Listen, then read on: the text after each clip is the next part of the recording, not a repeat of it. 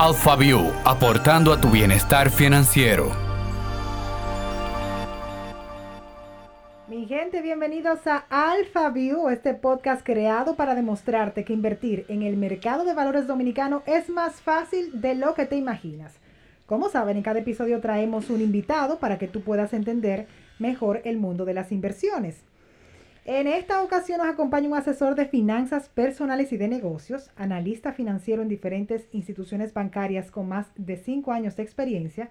Es egresado de la carrera de Administración de Empresas en la Universidad Iberoamericana, con una especialidad en finanzas corporativas y el mercado de valores de la República Dominicana. Estamos hablando de Manuel Vilches. Manuel, ¿cómo estás? Súper bien, súper bien, súper feliz de poder estar aquí compartiendo en este podcast Alpha View de, para poder hablar un poquito sobre finanzas personales, algo que es tan importante en la vida de todos nosotros. Y tú sabes que vamos a tocar un tema que va a ayudar a las personas a prepararse para el 2021, que es un año que muchos entienden será de muchos retos.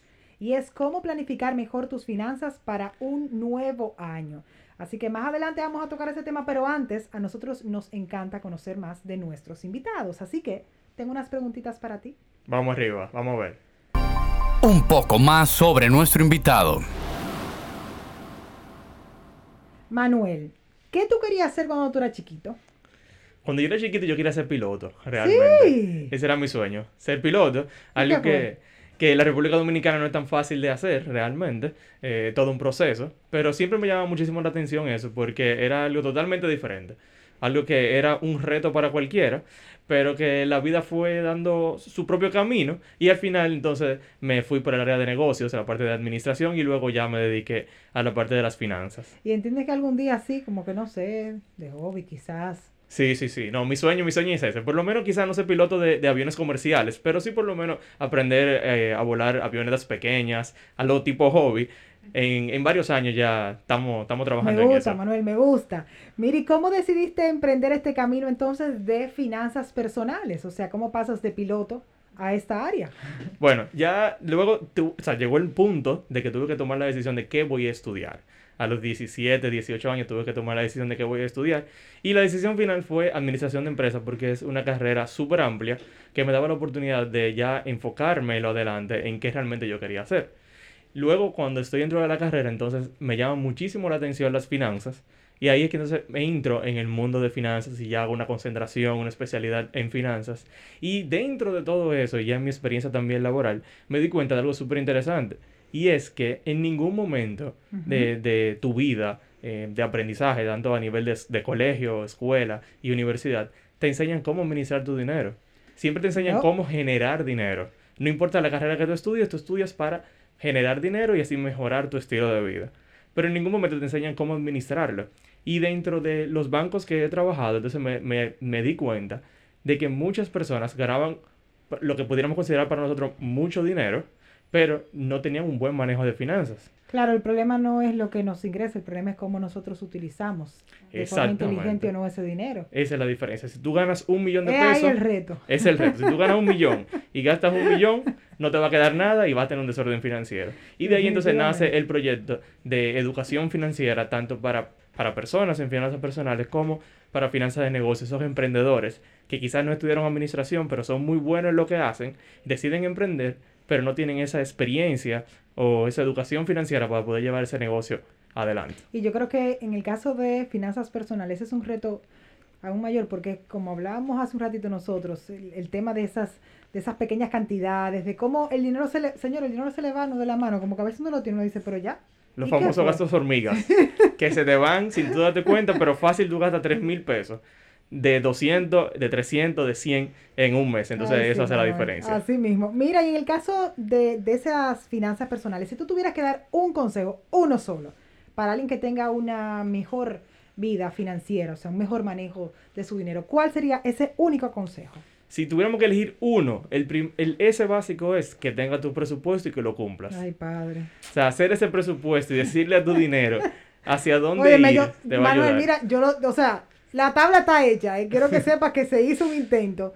Pero nada, en esta conversación tú vas a ir dándome herramientas para yo poder conseguir eso que tú dices, porque aunque siempre he tenido esa cultura, gracias a Dios, inculcada sobre todo por mi abuela, de cuando tú ganes toma tanto para guardarlo y ese ahorro entonces convertirlo en una inversión. Aún así, a veces como que yo siento que se me va el dinero. A veces es difícil, a veces es difícil, pero yo lo que creo que también no, mm, esto es un proceso, no es algo que se hace de la noche a la mañana y tenemos que poner, o sea, empezar el proceso y con disciplina se va a ir creando. Quizás un mes tú digas, ok, no pude ahorrarlo, pero lo vamos a compensar en el próximo mes. Y así se va creando ese hábito y se va logrando esas metas de presupuesto. ¿Y qué es lo que más te gusta de tu trabajo a ti, Manuel? Lo que más me gusta es poder ayudar a la gente. O sea, cuando yo empiezo con una, una asesoría, tanto de personas como de negocios, donde esa persona se está bloqueada básicamente financieramente y en el proceso entonces poder ir haciendo cambios y cosas que le permitan mejorar su situación financiera, realmente de mucha satisfacción porque se está viendo el cambio y ya después que tú, después que tú caes, y logras salir del hoyo, entonces es muy difícil volver a caer. Entonces eso es lo chulo de, lo que yo hago. Poder conectar con esa persona, poder ayudarlo, poder crear hábitos positivos en esa persona y así esa persona pueda cambiar su estilo de vida. ¿No tú transformas vidas?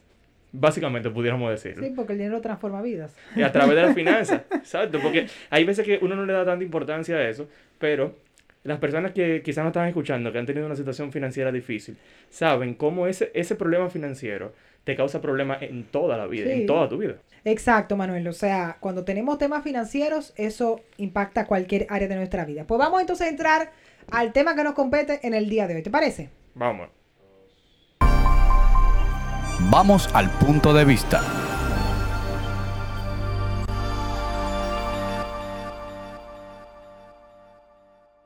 Vamos entonces a hablar sobre cómo planificar mejor nuestras finanzas para un nuevo año. Tú sabes, Manuel, que este 2020 ha sido un reto bastante grande, sobre todo para aquellos que las finanzas no la tenían muy organizadas, se encontraban quizás con deudas muy altas, no tenían un colchón económico. Y tú sabes, ha visto, hemos tenido que aprender demasiado a cómo lograr mejorar nuestras finanzas. Para mí ha sido un reto. Yo, gracias a Dios, como te mencionaba, tengo esa cultura de ahorro y que cuando llega una cantidad, pues lo invierto. Y eso de verdad que para mí ha sido la salvación. Pero yo sé que no todos tenemos esa cultura y que también quizás hay personas que se encuentran en una posición económica que entienden que no pueden ahorrar, que no pueden tener un colchón, que no hay forma de lograrlo. Entonces, son muchas las enseñanzas que, que nos ha dejado este año. Tú, en el caso tuyo, ¿cómo tú lo viste el 2020? El, bueno, para mí el 2020 fue un año de retos, primero, y de, como tú dices, grandes enseñanzas. Y una de las principales que pudiéramos decir es no poner todos los huevos en la misma canasta. O sea, lo que nos ha, nos ha enseñado 100% de 2020. Hay personas que quizás tienen, tenían o tienen todavía un gran negocio, pero ese negocio se ve súper afectado con, con la pandemia en este 2020. Y como solamente tenían eso, y vivían de eso porque eso genera mucho dinero, no tenían inversiones, no tenían otra fuente de ingresos. Eso sí es verdad. Entonces se, se le fue todos los ingresos de la familia en, en, en, este año. Y por eso una de las principales enseñanzas yo creo que es esa, no poner todos los huevos en, en la misma canasta a nivel financiero. También estar claros de que no hay ingresos seguros a veces pensamos que tenemos un muy buen trabajo. Claro. En una y, muchos se vieron eh, suspendidos porque la empresa se vio muy lastimada económicamente. Claro. Una empresa que quizás no supo adaptarse a la situación, que duró mucho reaccionando, sacando quizás otra línea de negocios o algo así. Entonces tú te encontrabas en, yo dependo de este salario, sin este salario yo no tengo nada. Claro, exactamente eso. Y por, por poner un ejemplo, las cadenas de hoteles que aunque quisieran o en algún momento quisieron poder hacer algo, lamentablemente tuvieron cerrado varios meses, tanto la cadena de hoteles como los restaurantes. Entonces, por mejor posición que tú tengas, en ese momento quizás te suspendieron y tus ingresos se vieron muy afectados. Otra enseñanza que creo que ha sido la clave para los que sí la hicieron o lo tenían desde antes es contar con un fondo de emergencia. Sí. Las personas que contaron con un fondo de emergencia pudieron estar más tranquilos varios meses porque ya tienen un dinero guardado. Y, y, de eso vamos a estar hablando un poco más adelante. Si no hubiese sido por ese fondo, Manuel.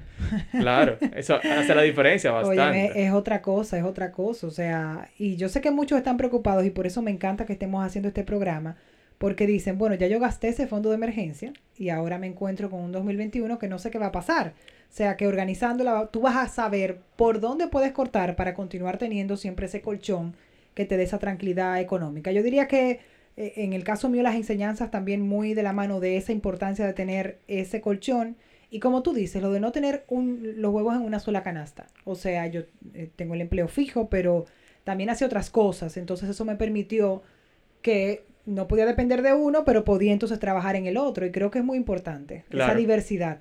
Por lo menos te permite salir adelante. Claro. En lo que vemos, ¿qué podemos hacer? Claro. Yo creo que por eso el 2020 fue un año de sobrevivir, básicamente. De buscar la forma de sobrevivir de alguna forma u otra.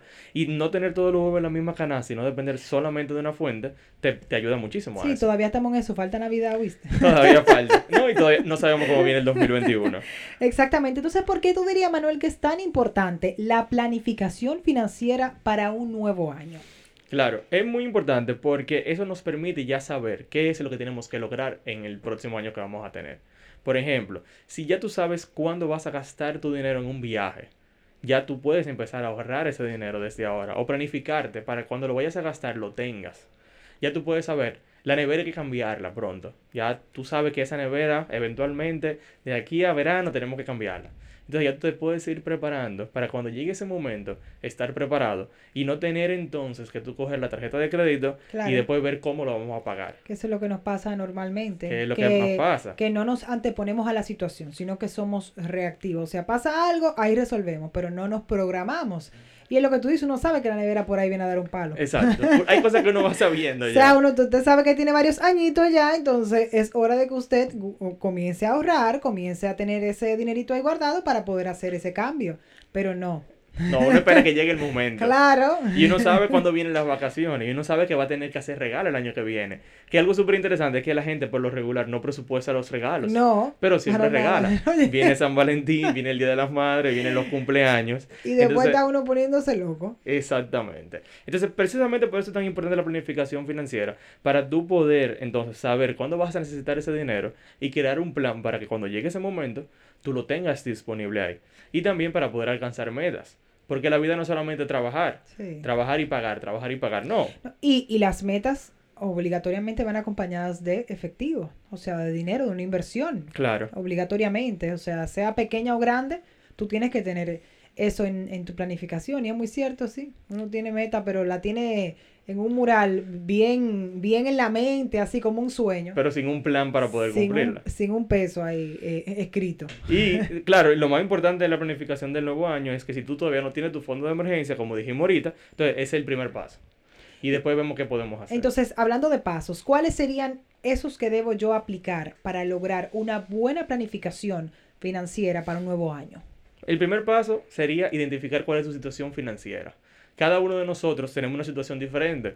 Quizás yo tenga menos gastos que tú, pero tú ganas más que yo. Entonces, lo primero, identifica dónde estás tú. ¿Cuál es tu situación actual? ¿Qué es lo que tú debes? ¿Cuáles son tus gastos fijos? Esos gastos que por más que tú quieras, no lo puedes bajar. Yo te voy a hacer una confesión. Cuando yo puse eso en papel, a mí me entró como una tristeza.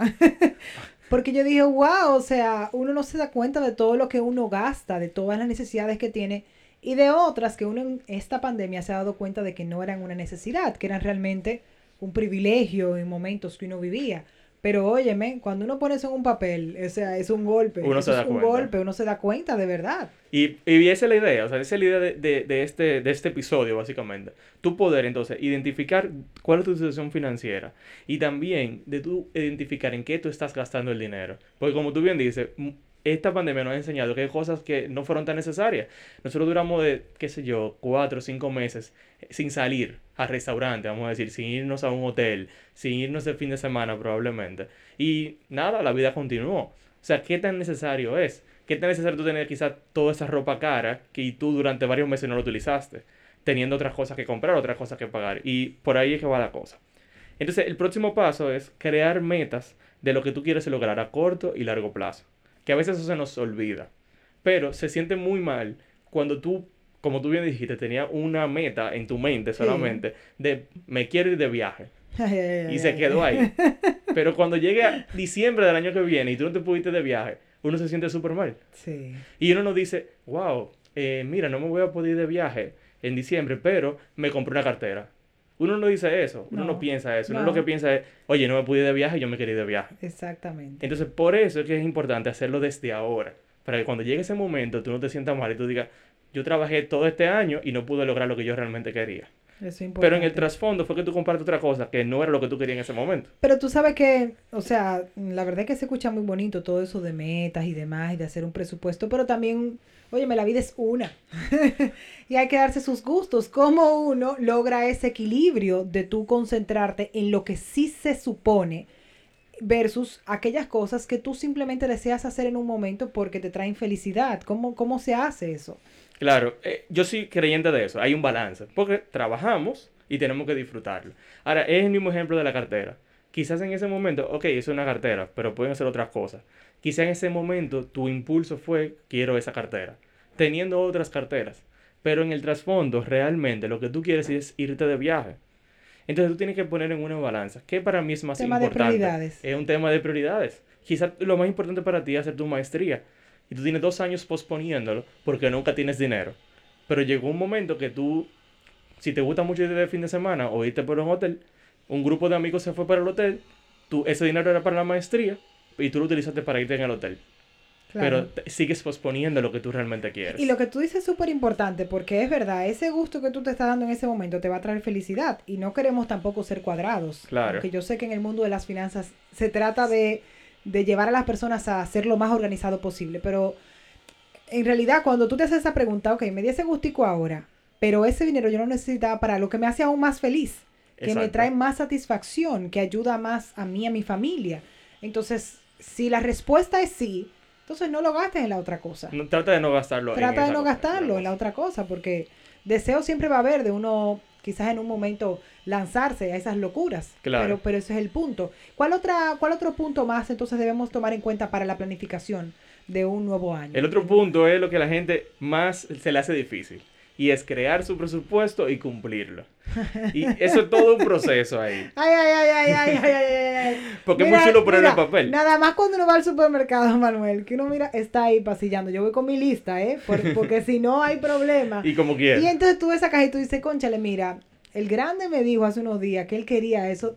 Déjame comprárselo, hombre. Y uno dice, mira, pero este champú está como buen precio complicado. ¿Cómo, de verdad, ¿cómo uno mantiene ese enfoque? Es, es complicado, pero es lo, que, es lo que estamos hablando. O sea, es un tema de prioridades. Sí. Y hacer un presupuesto real. Porque a veces, y yo, mi propia experiencia me pasó al principio, cuando yo hice mi presupuesto, que yo, yo empecé a poner números ahí, que yo entendía que sí, que yo lo podía lograr, pero no era un presupuesto real. Entonces, vamos a hacer un presupuesto que sea real. Si tú sabes que tú gastas 10 mil pesos en supermercado mensual, no pongo 8 mil, porque tú no lo vas a lograr. No. Entonces, vamos a ser realistas. Y todo eso nos, nos llena de frustración después porque no vamos a lograr eso que nos propusimos. Entonces, lo que pasa es que lo que pusimos en papel era imposible. Exactamente, desde el inicio. o sea, tú te estás inicio. autoengañándote. Porque Ajá. no es una tarea ni un examen. El problema es que si yo hago ese presupuesto con lo que yo quisiera gastar, no va a dar con lo que me ingreso, entonces ahí tenemos un problema. Ahí tenemos un problema, Sí, entonces sí, tenemos sí. que hacer los ajustes. Y por eso, la recomendación de empezar con los gastos fijos, por ejemplo, el supermercado. Tú empiezas con los gastos fijos. Supermercado, ¿Qué la gasolina que necesitas para, para trabajar, el mantenimiento de la casa, del apartamento, el Que pago si del celular. que pagar el- el- el- alguien en la casa para que te ayude. Todos esos gastos Esas cosas que tú no puedes dejar de cumplir con esa responsabilidad mes tras mes. Exactamente. Entonces, eso los, lo restamos de lo que ganamos. Y eso que nos sobra, entonces, esos son los gastos variables. Sí, que esa es la, la, la pizza que usted se quiere comer en un restaurante específico. Ir al cine, Ir al irte cine, de fin de semana. cosas, exactamente. Y entonces ahí hacer los ajustes con eso. Y si todavía tú no te sientes conforme con lo que te sobra, te tenemos que volver para atrás y ver qué podemos cambiar de, de lo que, de esos gastos fijos que ya tenemos, cuáles sí se pueden ajustar. Y el supermercado es uno que se puede ajustar hasta cierto punto, sí, sí, se sí, puede ajustar, porque a veces uno compra muchas cosas que ya no son tan necesarias. O a veces compra cosas grandes y por eso se gastan más rápido también. Entonces, es tratar de buscar el equilibrio de esa manera. Oye, tú me has para dicho poder algo lograr. que yo no estaba entendiendo en mi casa. Ah, eso pasa, eso pasa. Pero, Porque cuando uno ve muchas cosas, uno quiere comer mucho. claro. Ah, Y, eso eh, es. un ejemplo de eso es el champú o el jabón líquido. Cuando eso está lleno, tú te. Un, muchísimo jabón te echa. Y cuando queda poco, tú- oye, con un chingue, tú Con dices, oye, pero me dio. Y eso pasa y es Y real. Manuel, vamos a ser honestos, le echamos a veces hasta un poquito de agua y decimos, pero mira, sigue funcionando. y sigue funcionando. Entonces, e- e- esa es la clave. O sea, identificar esas cositas que poco a poco hace la diferencia, pero quizá en 12 meses, entonces sí te hace una, una diferencia económica Y tú significativa. dijiste una palabra eh, súper valiosa, yo entiendo que a la hora de llevar las finanzas personales es el equilibrio. Porque tampoco se trata de vivir una vida en mezquindad, o sea, que tú no quieras comer algo y no, no me lo voy a comer porque tengo que pagar una maestría en el 2025, o sea, no es eso, pero, pero sí hay muchas cosas que no hemos dado cuenta en pandemia porque de verdad nos ha puesto en una situación bastante complicada de que es posible recortar esos gastos. Es posible. Que no necesitamos tantas cosas. Así mismo es. No, y también la pandemia nos ha enseñado mucho a disfrutar de, algunos momentos. Porque yo recuerdo que cuando empezamos, quizá en marzo, abril, mayo, que estábamos 100% en la casa, la gente, al principio, la mayoría, ni siquiera pedía comida delivery. No. Vivimos sin delivery perfectamente. Vivimos sin delivery varios meses y cocinábamos en la casa. Y perfectamente. Uno fregaba, uno cocinaba y uno. O uno fregaba y cocinaba. Bueno, también. y entonces se volvía, se volvió una, una, dinámica interesante que quizás se puede. Ahora, no es que no pida delivery, pero si tú pides dos veces a la semana. Estoy totalmente de acuerdo contigo. Y eso es parte de buscar el equilibrio. Sí, porque al final, por facilitarnos la vida, nos, no nos damos cuenta de que estamos entrando en una cantidad de gastos que no son necesarios y que nos complican la vida después. Claro. Porque financieramente estamos hasta aquí y eso no es saludable tampoco. No es la idea, no es la idea. O sea que, muy bien. Entonces, algunas recomendaciones que tú nos pudieras hacer en cuanto a herramientas eh, para, para manejar esas finanzas, mantener el presupuesto. Claro, mira, la recomendación número uno es llevar un registro de ingresos y gastos, lo que estábamos hablando ahorita, que para mucha gente se le hace difícil. Pero mi recomendación ahí, lleva un registro de tus, de tus gastos y quizá en el momento no va a ser tan puntual. Porque como tú bien dices, a veces uno gasta 200 pesos, ahora tengo que anotarlo. O uno va a varios sitios en un solo día, los sábados, que uno suele hacer diligencia. Entonces tienes que anotar todo eso. Pero una forma de poder hacerlo es hacerlo semanal. Por ejemplo, los domingos yo voy a dedicarme media hora a revisar los gastos que tengo y lo voy poniendo en el Excel. Entonces, ¿qué hago? Guardo todos los vouchers, por ejemplo, si lo utilizo con, con tarjeta de débito o crédito, lo guardo todo eso ahí y después entonces me siento para escribirlo todo. Eso puede ser una opción, porque entonces la ventaja de hacerlo con tarjeta, débito o crédito. También se queda. Está en línea. En línea, es verdad. Y tú puedes entonces ya cogerlo de ahí y es mucho más fácil. me salió la doña que está dentro de con los vouchers. Pero si quieres hacerlo con vouchers, bueno, pues perfecto. Pero eso nos va a ayudar a identificar en qué, en qué estamos gastando y cuánto nos queda. Porque el tema con el presupuesto, sobre todo con los gastos variables, es ese, que uno dice, ok, yo voy a gastar 5 mil pesos en salidas este, este mes. Pero en la semana 3 fácilmente ya tú gastaste los 5 mil. Pero como tú no lo estás notando, tú no llevas un registro de en qué tú estás gastando, fácilmente al final de mes gastas 7 mil. Y ese dinero, esos 2 mil extra, quizás era para el ahorro o para el ahorro de inversión, o para el ahorro de fin de semana. ¿Qué tú opinas de la teoría que dice que hay que sacarlo del ahorro antes? Súper importante, definitivamente eso es así. Hay que sacarlo del ahorro antes, pero ¿cómo? No ahorrar por ahorrar, porque ahí es que está el problema. Yo me he dado cuenta que para nosotros, incluyéndome a mí, es difícil ahorrar por ahorrar. Es difícil ahorrar, ahorra el 10%, ahorra un 20%. No es tan chulo, porque tú estás ahorrando y tú no sabes lo que tú vas a hacer con eso. Y cuando llegue cualquier cosa que a ti te guste, tú lo vas a coger, lo vas a gastar. La idea es crearnos metas. Crearnos metas de... Aquí, aquí, aquí también, nada más en así, sí, sí. ha pasado, ha pasado. Entonces, la idea es como crearnos metas. Y, por ejemplo, yo me quiero ir de viaje. Y ese viaje. Por yo, en el caso mío, Manuel, yo tenía una cuenta de ahorro que se llamaba Para un sueño, pero yo no sabía cuál era el sueño. O sea que yo entraba dinero ahí. y la verdad es que cuando ese sueño le puse nombre, ya tuvo otro sentido. Es mucho más fácil. Claro, claro. Porque ya tú sabes para qué lo estás haciendo. Sí, que, es una que ya es algo como que de verdad yo quiero y que se convierta hasta en una necesidad en tu mente. Exactamente. Entonces, pero si uno no hace eso, entonces es muy difícil cumplirlo. O quizás uno lo quiere realmente cumplir y coge un préstamo para hacerlo o, lo paga de la tarjeta. Y ahí mm. empieza un ciclo de, de, mala, de mala administración financiera que se va a convertir en un problema más grande al final. Y eso es justamente lo que no queremos.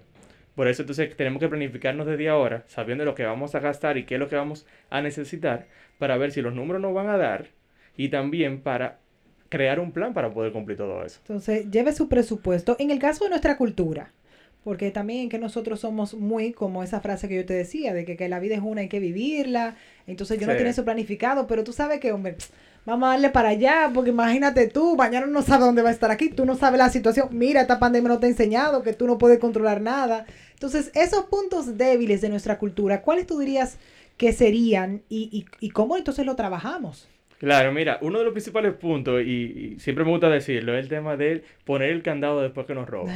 Nuestra cultura dominicana es esa, ¿sabes? Nos- 100%. cuando nos roben, ponemos candado y le ponemos eh, hierro a la casa. Hierro y todo. Y ahí ya no nos van a volver a Y robar. varios, varios candados y pestillos. Exactamente. Y quizás hasta alarma y cámara ponemos, porque ha pasado.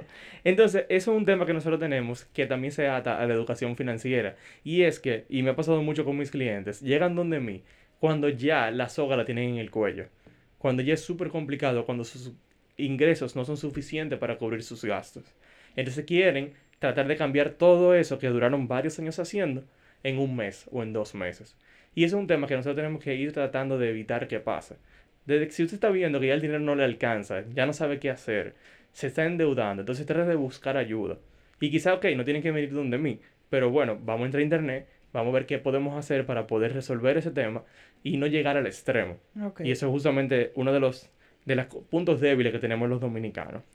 Y otro, obviamente, la parte que hablamos ahorita de educación financiera. En la República Dominicana no hay una cultura de, de educación financiera. Y es justamente eso de lo que trata mi proyecto y la gente debería también enfocarse en tratar de educarse financieramente. Tú sabes que uno, uno de los retos más grandes cuando tú comienzas a generar una disciplina alrededor de cualquier actividad de tu vida, por ejemplo, yo me voy a poner en tanto porcentaje de grasa, yo voy a sacar cuadritos, yo voy a- No es tanto dar ese paso, sino mantenerte en ese camino. Entonces, en la disciplina del ahorro, ¿cuál sería el reto más grande que enfrenta alguien en ese camino? Claro, el reto más grande es, la constancia. Eh, es igual que en los ejercicios. Si tú no te mantienes constante y simplemente vas al gimnasio y haces dieta durante dos meses, vas a tener resultados muy mínimos. Pero si tú duras seis meses, un año, quizás hasta se vuelve ya un hábito, una rutina en tu vida, que si tú no lo haces, hasta te- tú sientes que te falta. Y eso mismo pasa con el ahorro. Porque es muy chulo cuando tú logras un año completo ahorrar y eh, tú te puedes ir de viaje con tu propio dinero, sin tener que usar la tarjeta Sí. de crédito. Es muy chulo cuando tú ahorras y tú puedes cambiar tu carro. Es un, un sentimiento muy interesante porque es un sentimiento de logro. De lo que yo estoy haciendo me está, me está permitiendo lograr eso que yo quiero. Y esa es la idea con el ahorro. Ok, perfecto. Entonces nosotros tuvimos un episodio, Manuel, en el que hablamos de ahorrar versus invertir. Entonces me gustaría conocer tu opinión. ¿Cuándo tú sugieres, Manuel, que una persona pase de ahorrar a invertir? Ahí yo creo que tenemos que hacer un mix, porque dentro del, del ahorro siempre tiene que estar atado a una meta, como yo dije ahorita. Entonces, una de las metas debe ser ahorrar para mi fondo de emergencia, por ejemplo, y también ahorrar para invertir. Entonces, tenemos que crear ese fondo de emergencia. Ese es el primer paso con el ahorro. Ahorrar para tener ese fondo de emergencia del monto que tú lo necesitas, del monto X de tus gastos. Y luego que tengamos ya ese ahorro, te tienes que poner- proponerte una meta de inversión. Y cuando tengas ese monto que tú necesitas para invertir, entonces puedes dar el paso de la inversión. Y entonces vuelves otra vez al ciclo de ahorrar para que esa inversión tú le puedas inyectar y cada vez sea más grande. Esa es la idea y Esa es la poder clave. diversificar los productos que, que hay dentro de esa inversión. Esa es la clave. Y también podemos... Es lo único que estoy haciendo bien, Manuel. Bueno, pues ya tenemos un paso ganado ahí, por lo menos. Algo, algo, algo es algo. Claro, eso es. Y entonces el fondo de emergencia incluso lo podemos invertir, una parte del fondo, en algún instrumento que sea líquido, que nos permita, si lo necesitamos, utilizarlo. Y si no, que también vaya generando intereses y siga creciendo, que es la clave de la inversión. ¿Y, y qué tan importante entiendes tú que es la inversión dentro de esa planificación financiera? La inversión es súper importante porque nos ayuda muchísimo a alcanzar las metas mucho más rápido, ya que esas inversiones te generan intereses o te generan ganancias y también tú pones tu dinero a trabajar para ti. O sea, tú puedes seguir trabajando tu trabajo en tu emprendimiento, pero mientras tanto esa inversión te va generando también un Claro. ingreso mensual que ese dinero que ya tú ahorraste va a seguir creciendo con el tiempo. Entonces, la inversión debe ser algo extremadamente importante dentro de la planificación por esa razón. Y otra razón es el tema de que nos permite tener ese fondo ahí disponible. Claro. La mayoría de las inversiones se pueden cancelar o se pueden vender. Sí. Y tú lo puedes volver líquido. En caso de que necesites dinero para lo que sea, entonces ya tú puedes tomar esa inversión como último recurso. Claro que sí, tú sabes que mi, mi padre cuando yo comencé a tener esa curiosidad por la inversión, me dijo, mi hija, cuando tú tienes un dinero en una cuenta de ahorro, es un dinero que se está devaluando. Si tú lo dejas ahí, porque hay mucho esa cultura de dejar el dinero ahí en la cuenta de Sí. ahorro y tú puedes tener la cantidad que sea, pero está en esa cuenta de ahorro. Si tú no lo sacas de ahí para convertirlo en una inversión, entonces va a perder valor. Entonces tú, tú estás dejando que tu dinero se, se devalúa, ¿entiendes? Entonces, lo ideal es eso, que tú hagas, tú des ese paso para que recibas ya por el dinero que tú tienes. Esa es la clave. Ese es como el sacrificio que uno hace para el ahorro y eso es el pago que tú recibes por haber ahorrado ese dinero a través de una inversión. Además, no hay cosa más chula que decir yo soy inversionista. también, también. Y cuando te depositan ese dinero ahí al mes, oye, cae bien, cae bien. Pero bien. Claro. Pero muy bien, Manuel. Mira, pues me gustaría entonces para concluir que nos des cinco consejos para ser financieramente exitoso en el 2021. Consejo número uno, gasta menos de lo que ganas. Eso es clave porque si tú logras eso, aunque sea mínimo, tú vas a poder ahorrar un poquito. Número dos, cumple tu presupuesto. Ya hablamos de la importancia que tiene hacer nuestro presupuesto en base a nuestra realidad y en base a lo que queremos lograr, pero tenemos que cumplirlo porque de nada sirve si simplemente lo dejamos en papel. Número 3. Invierte. A través de la inversión, entonces tu dinero empieza a trabajar para ti. Número 4. Evita endeudarte con la tarjeta de crédito. Este es uno de los intereses más caros que hay. Y haciendo eso, puedes crear una bola de nieve que después va a ser muy difícil de parar y tus finanzas se van a ver muy afectadas. Y número 5. Organízate financieramente. Este, este episodio tratamos ese tema completamente y es porque es realmente la clave para poder mejorar nuestras finanzas. Manuel, de verdad que gracias por esos consejos y por todo lo que compartiste. Nos gustaría pues ahora pasar a la consulta express, que son preguntas que nos hacen nuestros amigos a través de las redes sociales. Así que te voy a hacer estas preguntitas. ¿Qué te parece? Vamos a verlas. Consulta Express. Esta viene de parte de Carolina. Ella pregunta, ¿qué porcentaje debería ahorrar mensualmente? ¿Cuánto debo decidir? ¿Cuándo debo decidir invertir? Mira, sobre los porcentajes, ya hablamos de que primero deberemos crearnos metas y en base a esas metas entonces ahorrar. Yo propongo que más que manejar porcentajes de tus ingresos como ahorros, te propongas metas de cosas que tú quieres lograr, identificar cuánto debes ahorrar para poder lograrlas y entonces ese va a ser tu porciento de ahorro. Si tú te quieres ir de viaje y necesitas 120 mil pesos y te quieres ir de viaje en un año, divide 120 mil entre 12, te va a dar 10 mil y lo que tú tienes que ahorrar más que un por ciento son esos 10 mil pesos. Si tú lo ahorras todos los meses, en un año tú vas a tener dinero para poder irte de viaje. Me encantó eso de ponerle así número. Hay que De poner verdad, número y nombre. Claro, porque siempre te hablan de un porcentaje, pero hay veces que quizás tú no puedes lograr ese porcentaje, pero si le pones una cifra, Claro, puede ser que, que sea hasta más fácil para uno. claro. Y es más fácil ahorrar así pensando en que voy a lograr ese viaje que yo quiero, a simplemente déjame hacerle caso a Manuel y ahorrar un por ciento. Un porque 10, él lo un dijo. 20, un 30%. Eso no motiva, no motiva No, realmente. definitivamente, pero cuando tú te ves así entre las palmeras y demás, es otra cosa. Ahí tú lo piensas 10 veces antes de gastar el dinero. Esta consulta viene de parte de Pablo. Dice, tengo un dinero ahorrado y quiero saber si abonar a mi préstamo del carro, mi tasa del préstamo es de 8% fija. ¿Me conviene pagar o me conviene invertir? Ok, mira, en ese caso estamos hablando de un préstamo que realmente tiene una tasa de interés bajita en comparación al mercado. Y en este caso quizás te conviene mejor invertir ese dinero.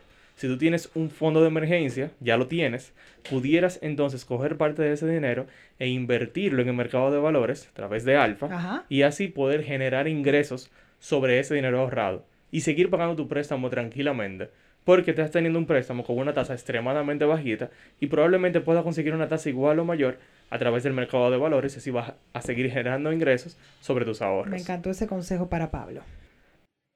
Para ti que nos estás escuchando, si quieres hacer alguna pregunta para el próximo episodio en nuestro Instagram, Alfa Inversiones, puedes entrar y a través de las historias o nuestros posts poner qué quieres saber y ahí lo estaremos tratando en Alpha View.